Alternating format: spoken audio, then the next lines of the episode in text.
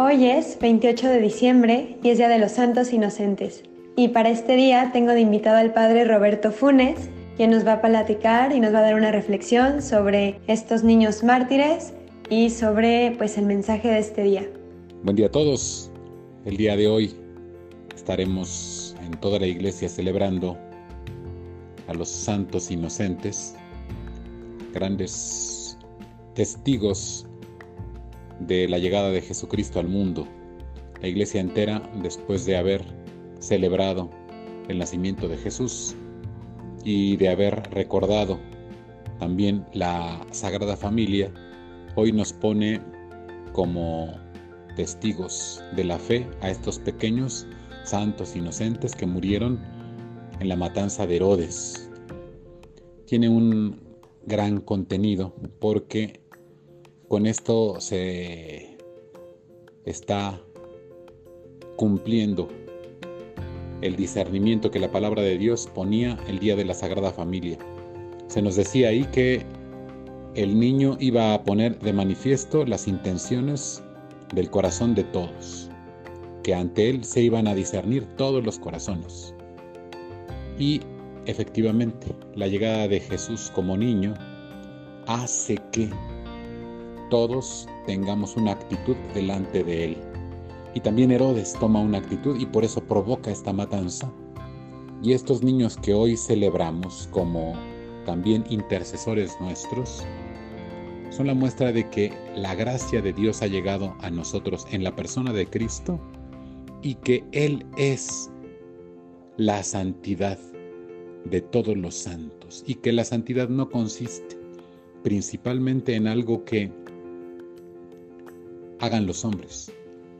Más bien es algo que Dios hace en el corazón de un elegido suyo. Y por eso estos santos inocentes se proponen para nosotros como modelo y como intercesores. Modelo porque todos hemos también de sufrir, pues el Señor mismo lo ha dicho, la persecución por causa del reino de los cielos. Jesús lo afirmaba de sí mismo, si esto hacen con el leño verde, ¿qué no harán con el seco? Hablando de la persecución que iban a tener los discípulos, les dijo también, alégrense cuando los persigan en mi nombre.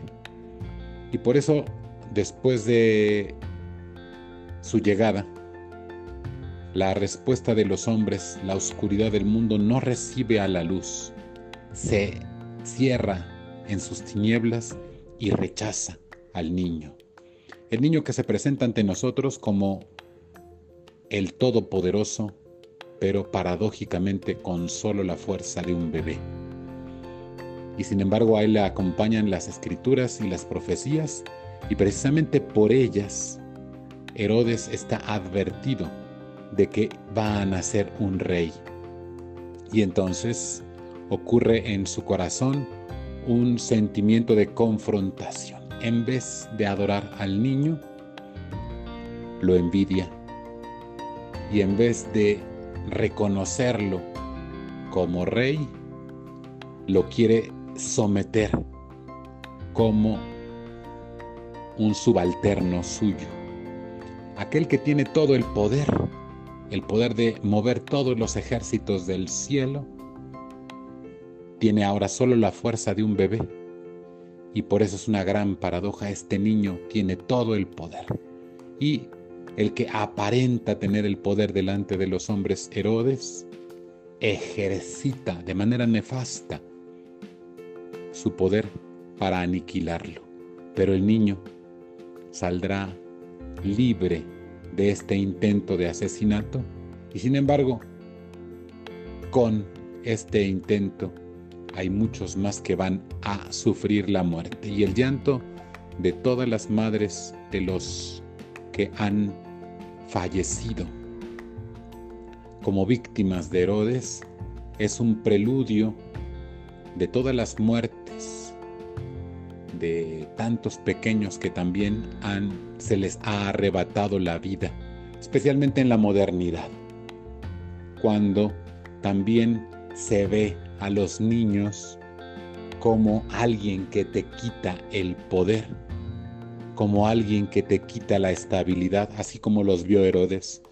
También hoy en día a los niños se les considera algo que se puede quitar, arrasar.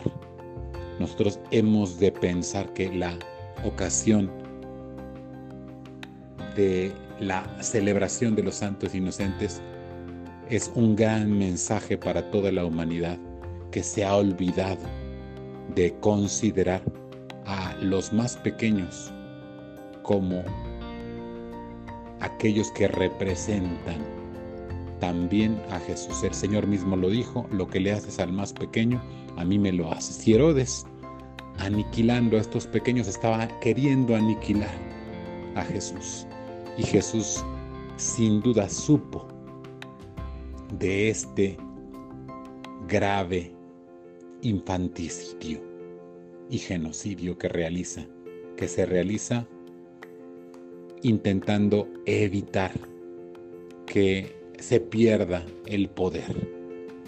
Jesús que lo sabía lo dijo entonces, y esto cambia para nosotros la noción del poder.